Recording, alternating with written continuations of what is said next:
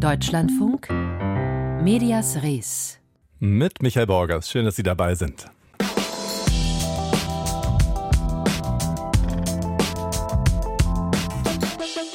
Wie schwierig es geworden ist, frei und unabhängig in und aus Russland zu berichten, darauf schauen wir hier regelmäßig. Und dabei geht es längst nicht mehr nur um die Situation für unabhängige und regierungskritische russische Medien.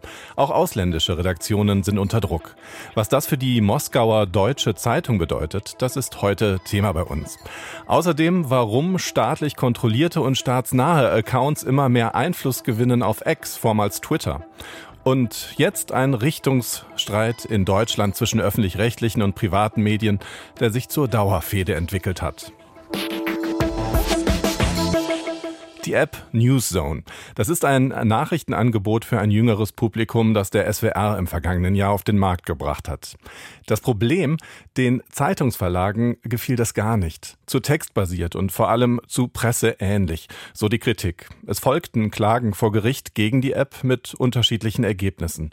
Mittlerweile soll eine für solche Fälle eigens vorgegebene Schlichtungsstelle Klärung bringen. Mit Erfolg? Diese Frage richte ich an Thomas Wagner, der für uns diesen Streit schon eine Weile begleitet. Herr Wagner, was ist bei diesem Schlichtungsverfahren herausgekommen? Ja, da ist herausgekommen, dass man sich nicht einig ist. Es konnte keine Einigkeit erzielt werden, schreibt der Südwestrundfunk in einer Pressemitteilung. Das gleiche bestätigt auch der Verband Südwestdeutscher Zeitungsverleger. Wir erinnern uns, das sind ja 16 Zeitungsverlage, vornehmlich aus dem Südwesten, also aus dem Verbreitungsgebiet des Südwestrundfunks, die gegen diese Newszone-App geklagt haben. Also keine Einigung, der Streit geht weiter. Und wie? Wie geht es jetzt weiter in diesem Konflikt zwischen Südwestrundfunk und Zeitungsverlagen? Ja, das wird sehr spannend, denn der Südwestrundfunk, der hat immerhin ein Angebot unterbreitet den äh, Zeitungsverlegerinnen und Verlegern. Der hat gesagt, ihr könnt mit uns zusammenarbeiten, mit uns kooperieren. Er verweist dabei auf zwei Beispiele, wo das äh, schon ganz gut funktioniert mit äh, dem Internet, mit dem ja, mit dem Jugendangebot des, der ARD Funk. Die arbeiten nämlich zusammen zum einen mit Zeit Online, da wird ein gemeinsames Politikformat erstellt und zum anderen mit der FAZ, da geht es um ein Wirtschaftsformat. Das sei doch eine Geschichte, das heißt es in der Pressemitteilung des Südwestrundfunks, die man ausbauen könnte. Warum geht das nicht auch mit der Newszone-App? Das ist die Frage. Warum zögern die Verlage auf das Kooperationsangebot des SWR einzugehen? Na, die Verlage sagen, und ich habe heute die Möglichkeit gehabt, ein sehr langes Hintergrundgespräch zu führen mit einem Vertreter des Verbandes Südwestdeutscher Zeitungsverleger. Die sagen ihm, das bringt uns nicht und es geht ums Grundsätzliche. Sie sagen, dass durch diese Newszone-App, die nach ihrer Auslegung zu textlastig, zu zeitungsähnlich ist, dass durch diese Newszone-App ihnen sozusagen die Butter vom Brot genommen wird, dass sie praktisch dann mit einem gebührengefinanzierten Konkurrenzangebot leben müssen und selber mit ihren Inhalten nicht mehr durchdringen. Das ist das eine. Sie sagen aber auch, dass dieses Gebühren gebührenfinanzierte Konkurrenzprodukt zum Teil regelrecht davon lebt, abzuschreiben. Ich sage es jetzt mal mit äh, in Anführungszeichen von dem, was äh, die klassischen Zeitungsverlage und Digitalpublisher da produzieren. Sie sagen, selbst wenn die Quelle zitiert wird, was der öffentlich-rechtliche Rundfunk in aller Regel wirklich tut und was da auch Gebot ist, selbst dann sind wir immer noch in vielen Fällen, gerade im Regionalen, die Informationslieferanten.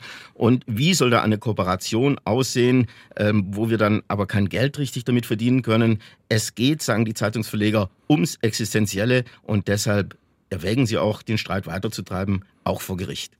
Das ist die Sicht der Verlage, der Verleger. Warum ist es für den SWR als zweitgrößte ARD-Anstalt denn so wichtig an der Newszone-App festzuhalten? Und warum ist es für die Zeitungsverleger mindestens ebenso wichtig, rechtlich dagegen anzugehen?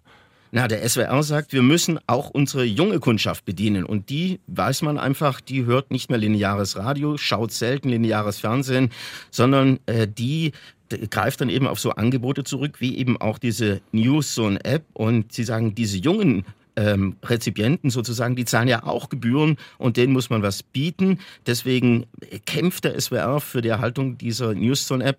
Ja, und die Zeitungsverleger, die sagen, äh, da wird gerade andersrum ein Schuh draus, denn wir sind in unserer, wir sehen uns, und so hat man das auch ein Sprecher vorhin erklärt, wir sehen uns in unserer Existenz bedroht, wenn diese textähnlichen Angebote des öffentlich-rechtlichen Rundfunks weiter ausgebaut werden, so Bestand haben. Und das greift unsere Auflagen an, das greift unsere Zahl der Rezipienten an. Und deshalb ist man, kann man gut davon ausgehen, dass der Streit weitergedreht wird, wahrscheinlich wieder vor Gericht. Unser Baden-Württemberg-Korrespondent Thomas Wagner zum Streit um die Newszone-App, der am Ende wohl nur ein Symptom ist in diesem schon länger insgesamt kränkelnden Verhältnis. Denn der Streit um die Internetangebote der öffentlich-rechtlichen, dieser Streit dauert schon viel länger an. Die Texte von ARD und ZDF würden die Presse existenziell bedrohen. Das kritisierte zuletzt erneut der Bundesverband Digital Publisher und Zeitungsverleger, kurz BDZV. wir bleiben bei diesem BDZV, denn aktuell tagt genau der in Berlin. Und da ist Andreas Stopp. Andreas Stopp, Deutschlandfunk Medienjournalist. Sie waren bis gerade eben dabei bei diesem Jahreskongress des Branchenverbandes. Beschreiben Sie doch kurz äh, erst einmal, in welcher Atmosphäre, wie und wo da getagt wurde. Ja, das findet im Futurium statt. Das Futurium, das Haus der Zukunft, prominent gelegen zwischen Hauptbahnhof und äh, Reichstag. Naja, es scheint mehrere Zukünfte zu geben. Die Presseleute sagen auf jeden Fall mit uns als Presse, als Garant für Demokratie, mit Zeitungen und Digital Publishing. Übrigens, der Veranstalter BDZV trägt es ja jetzt seit äh, neuem im Namen, Bundesverband Digital Publisher und Zeitungsverleger e.V. Die haben mittlerweile schon 2000 digitale Angebote äh, im Portfolio. Und Herr Borgers, ob Sie es glauben oder nicht, im Foyer, da liegen gedruckte Zeitungen aus, stapelweise von Bild bis FAZ. Tja, das ist nun mal äh, die, die, die Wurzel all dessen, was auch digital genau. stattfindet. Kommen wir doch einmal ganz kurz zurück auf äh, die, die angesprochen, eben von mir angesprochene Konkurrenz zwischen öffentlich-rechtlichem Rundfunk und den äh, Verlagen. Äh, Sie haben es mir schon im Vorgespräch gesagt, über die Newszone-App des SWR wurde nicht so viel gesprochen in Berlin, aber ganz grundsätzlich, gibt es da etwas Neues zu dieser Konkurrenz ja. zu sagen? Also ich meine, in einem alten Film zu sein. Das ist ja, wie Thomas Wagner gerade sagte, ein alter Streit in Bezug auf ARD und äh, ZDF. Äh, Stefan Hielscher, der Geschäftsführer des Süddeutschen äh, Verlages, äh, brachte nochmal diese aus seiner Sicht massive Störung durch die Öffentlich-Rechtlichen auf den Punkt, indem er es untermauerte mit einer Zahl. 44 Prozent der Nutzer von öffentlich-rechtlichen Angeboten leisten sich dann keine Zeitungsangebote mehr, weil eben die äh, Textangebote der Öffentlich-Rechtlichen so manifest wären, dass dann dafür kein, für das andere kein Geld mehr wäre. Das geht so nicht, hat er gesagt. Es wird eine Beihilfebeschwerde Klammer auf, sage ich wieder mal, vorbereitet, ähm, weil äh, der digitale Wettbewerb durch die öffentlich-rechtlichen Beitragszahlungen verzerrt würde, so der BDZV. ARD und ZDF mögen doch bitte bei dem bleiben, wofür sie da sind, nämlich bei den Bewegtbildern und beim Radio. Bei so, ein, bei so einer Tagung geht es ja auch oft um Forderungen, meist um Forderungen, die dann an die Politik gerichtet werden. Welche hat da der BDZV jetzt in äh, Berlin geäußert? Ja, da herrschte ein, ein ziemlicher Konsens. Matthias Ditzen-Blanke, das ist der Herausgeber unter anderem der Nordsee-Zeitung, äh, hat gesagt, die Steuer, eine Steuer auf publizistische Produkte ist quasi wie eine Steuer auf die Demokratie. Also die plädieren massiv äh, für die Senkung oder Abschaffung aller Besteuerungen äh, für das äh, Pressewesen. Die Rahmenbedingungen müssen da ins Positive gedreht werden. Es geht also alles in allem um die Forderung nach Förderung der Branche. Wir wissen, das, Energie, Papier, Zustellung, das sind die Probleme, vor allem die Zustellförderung und die wiederum, besonders in den ländlichen äh, Regionen, würde profitieren von einer reduzierten oder auf Null gesetzten Mehrwertsteuer. Da sind sich alle einig.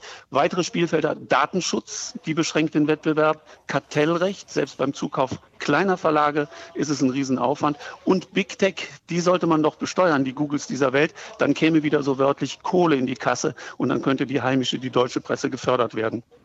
Presseförderung, das ist ja auch kein neues Thema. Die alte Regierung hatte da schon ein Paket auf den Weg gebracht, äh, was dann aber kurzfristig abgeblasen wurde.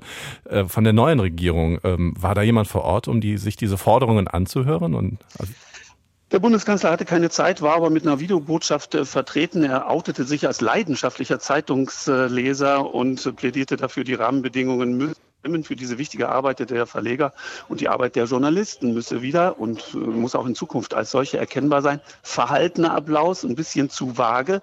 Deutlicher wurde Friedrich Merz, der Oppositionsführer. 46 Prozent der Deutschen über 14 Jahre trauen den deutschen Journalisten nicht mehr zu, wahrheitsgemäß und umfassend zu informieren.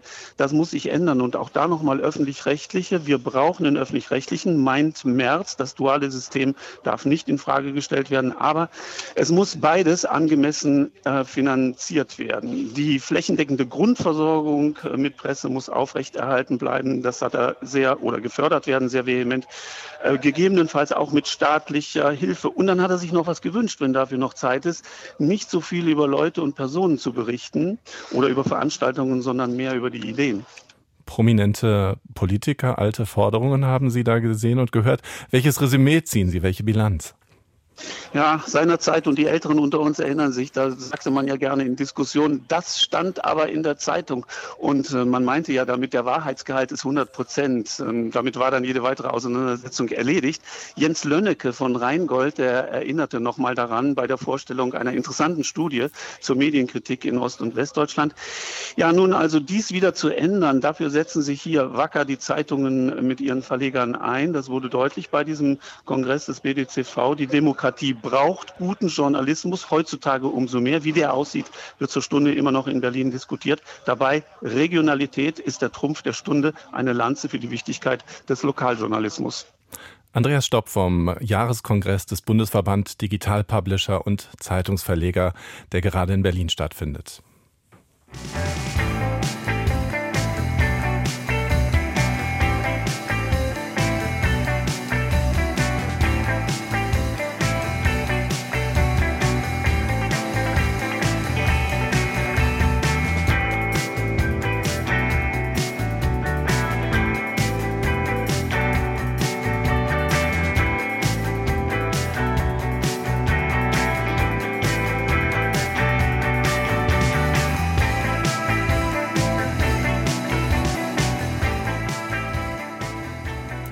Es ist eine andere Zeit, damals 1870.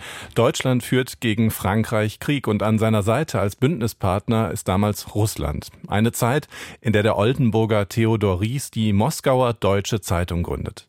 Die erscheint schon bald täglich und das bis 1914, bis zu dem Jahr, in dem Deutschland Russland den Krieg erklärt, der Beginn des Ersten Weltkriegs. Warum dieser Blick zurück in die Geschichte? Die Moskauer Deutsche Zeitung ist zurück und das auch schon seit bald wieder 25 Jahren. Doch, Sie ahnen es, es ist wieder Krieg und wieder stellt der dieses Projekt, das auch den deutsch-russischen Austausch fördern will, vor besondere Herausforderungen. Florian Kellermann. Igor Bieresin ist seit vier Jahren Chefredakteur der Moskauer Deutschen Zeitung und man hört ihm an, dass er stolz ist auf das Blatt. Auf der Titelseite ähm, der MDZ steht unabhängige Zeitung, ja, für Politik, Wirtschaft und Kultur. Wir hängen von, von keiner Partei ab. Und äh, außerdem wird unsere Redaktionspolitik bei der Redaktion bestimmt. Das kann sonst kaum noch ein Chefredakteur in Moskau mit gutem Gewissen sagen. Anfang dieses Jahres musste selbst die berühmte Novaya Gazeta endgültig auch ihr Magazin einstellen. Igor Beresin sitzt in der Redaktion im deutsch-russischen Haus in der Moskauer Innenstadt. Es befindet sich in der Trägerschaft der deutschen Minderheit in Moskau. Aus ihren Reihen wurde die Zeitung vor 25 Jahren gegründet. Die Zeitung erscheint im Zwei-Wochen-Rhythmus mit einer Auflage von 20.000 Exemplaren. Sie begleitet das Leben der Minderheit, ob in Moskau oder in Sibirien. Aber zur Tradition der MDZ gehört es auch, über Politik zu berichten. Und das wird zunehmend heikel. Den Krieg in der Ukraine etwa bezeichnet sie lieber nicht als Krieg. Es gibt ganz konkrete Gesetze, da steht schwarz auf weiß, die Diskreditierung der russischen Streitkräfte äh, ist strafbar. Es geht nicht nur um eine Geldstrafe, sondern auch um eine Haftstrafe. Persönlich dass wir oder ich in meinen Texten zum Beispiel das Wort Krieg nicht verwende. Für mich ist es doch keine Tragödie. Ich kann mit dieser Beschränkung noch arbeiten. Über das Kriegsgeschehen selbst schreibt die MDZ nicht, denn in Russland dürfte sie dafür nur auf die offiziellen Verlautbarungen des Verteidigungsministeriums zurückgreifen. Die Folgen des Kriegs für Russland bildet die Zeitung aber sehr wohl ab. Sie informiert die Leser etwa über die Nachteile des neuen Moskwitschs, des Autos, das die deutschen und koreanischen Modelle ersetzen soll, die nicht mehr erhältlich sind. Sie beschreibt auch die Bevölkerungsentwicklung. Die Demografen sprechen von einer demografischen Katastrophe. Das sieht wirklich schrecklich aus. In Ende 90er Jahren hatten wir in Russland sehr niedrige Geburtsraten. Jetzt ist diese Generation 20 bis 30 Jahre alt. Es fehlen Männer, es fehlen Frauen und jetzt gehen diese noch ganz junge Leute an die Front, die anderen gehen ins Exil und demografisch ist es wieder eine Katastrophe. Die vier Redakteurinnen und Redakteure formulieren das in ihren Texten so neutral und distanziert wie möglich. Sie wollten alle ihre Leser erreichen, sagt der Chefredakteur, und in Russland gebe es diametral unterschiedliche Haltungen zum Krieg in der Ukraine. Man lebt mit einem Ehepartner fünf, 15 Jahren. Sie haben zusammen drei Kinder und es stellte sich plötzlich, dass sie ganz verschiedene Menschen sind.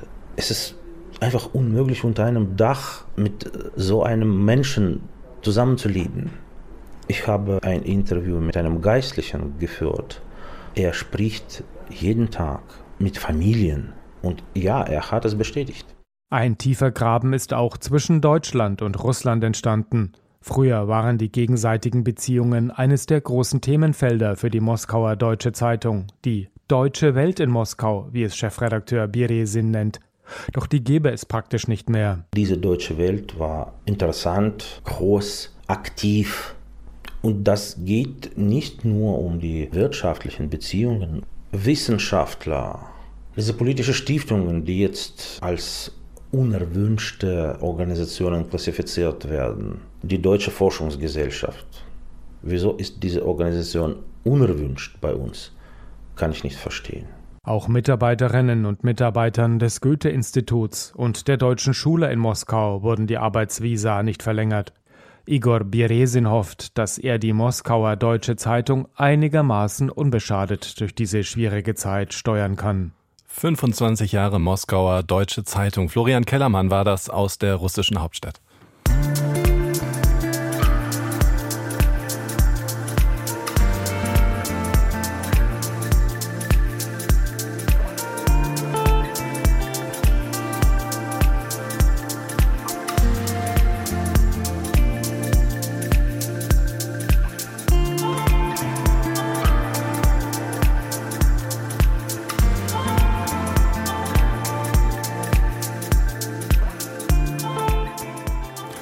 Es gibt wohl nur wenige Menschen, die so sehr polarisieren in diesen Tagen wie Elon Musk.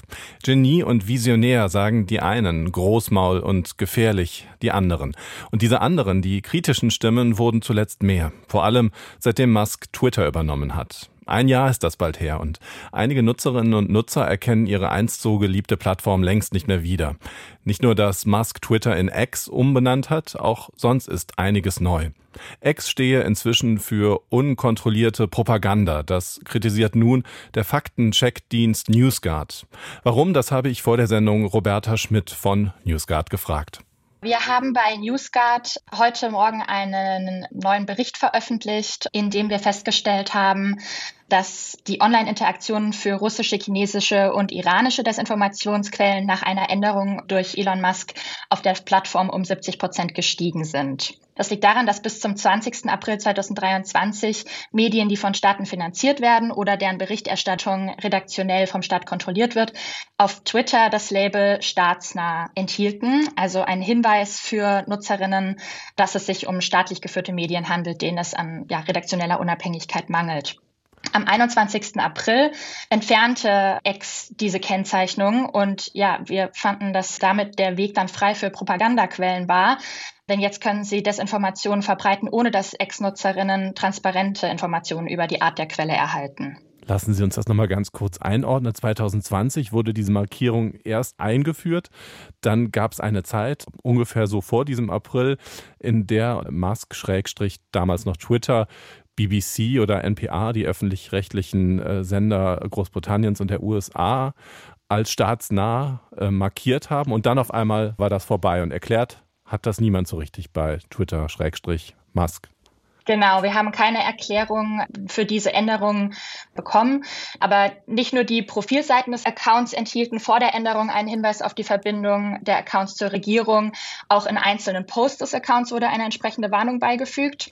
Und auch Konten, staatlich oder nicht, mit Links zu Artikeln staatlicher Medien erhielten vorher ein orangefarbenes Ausrufezeichen mit der Aufschrift Stay Informed. Also es war auf jeden Fall mehr Transparenz da. Und jetzt wissen Nutzerinnen nur, ob ein Konto regierungsnah ist, wenn sie bereits Hintergrundinformationen über eine Quelle haben. Ansonsten bietet X diese Transparenz nicht mehr. Welche Konten haben es da jetzt leichter?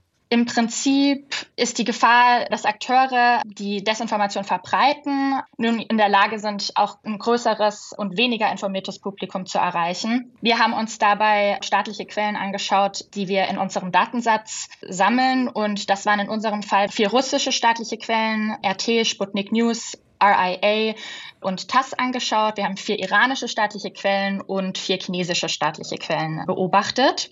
Und wir haben dabei die Interaktionsmetriken dieser zwölf Accounts in den 90 Tagen vor der Änderung der Kennzeichnungsrichtlinie von X und in den 90 Tagen danach verglichen. Was heißt genau Interaktionsmetriken? Also das heißt, wie viele Menschen wie auf einzelne Tweets reagiert haben? Genau, wir haben uns die Likes und Reposts dieser Accounts angeschaut Letztendlich haben wir festgestellt, dass in diesen 90 Tagen nach der Entfernung die Interaktion, also die Likes und Reposts mit englischsprachigen Accounts russischer, chinesischer und iranischer Staatsmedien im Vergleich zum vorherigen 90-Tage-Zeitraum um 70 Prozent angestiegen sind.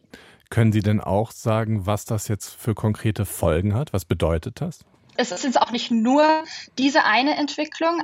Ein weiterer Grund für den Anstieg der Interaktion mit diesen Accounts könnte auch darin liegen, dass Nutzerinnen nicht mehr aktiv nach Inhalten staatlicher Medien suchen müssen, weil wir stellten während der Untersuchung auch fest, dass der Algorithmus von X diese Accounts Nutzerinnen jetzt auch regelmäßig vorschlägt. Fanden, also es ist nicht die Markierung alleine, die zur Folge ja. hat, dass mehr Menschen reagieren. Es kann auch dann noch mit den Algorithmen zusammenspielen. Genau, weil von August 2020 bis Anfang 2023 verhinderte damals Twitter das Boosten von staatsnahen Accounts, beziehungsweise von Accounts, die einer Regierung nahestehen. Und das hat sich scheinbar auch geändert, weil NewsGuard-Analystinnen riefen die zwölf staatlichen Medienprofile für unsere Analyse wiederholt auf X auf und daraufhin tauchten dann die Accounts an Stellen auf, von denen sie zuvor ausgeschlossen waren. Also zum Beispiel ähm, unter Who to Follow in der Spalte auf X, unter denen sie früher nicht aufgetaucht wären. Dazu kommt auch noch, dass neun der zwölf staatlichen Accounts jetzt auch von dem Premium-Abonnement-Service von X profitieren, mit dem verifizierte Konten laut der Plattform bevorzugte Platzierungen in Konversationen halten und auch in den For You-Feeds erscheinen. Diese Länder und äh, ihre staatsnahen und zum Teil staatlich kontrollierten Medien, die Sie da in den Blick genommen haben, das sind Länder, die sehr restriktiv auch mit Social Media umgehen. Also diese Wirkung, von der wir jetzt sprechen, betrifft die die Menschen, die in diesen Ländern leben oder zielt das mehr aufs Ausland, auf uns auch in Deutschland? Also wir haben uns jetzt ja die englischsprachigen Accounts angeschaut. Das heißt, das sind staatsnahe Accounts, die aber eher auf das englischsprachige Publikum ausgerichtet sind. Ich kann jetzt keine konkrete Aussage zu den Medien in den Ländern treffen, weil das unsere Analyse nicht beinhaltet. Aber es ist natürlich interessant zu sehen, dass die Accounts auch außerhalb ihrer eigenen Länder diese Desinformation und auch Propaganda aktiv verbreiten und X das jetzt mehr befördert als zuvor. X, vormals Twitter, ändert seine Regeln. Propaganda-Accounts wie RT und China Daily freut's. Darüber gesprochen habe ich mit Roberta Schmidt von NewsGuard, einer internationalen journalistischen Plattform, die es sich zum Ziel gesetzt hat, Fake News zu entlarven. Und das Gespräch haben wir vor der Sendung aufgezeichnet.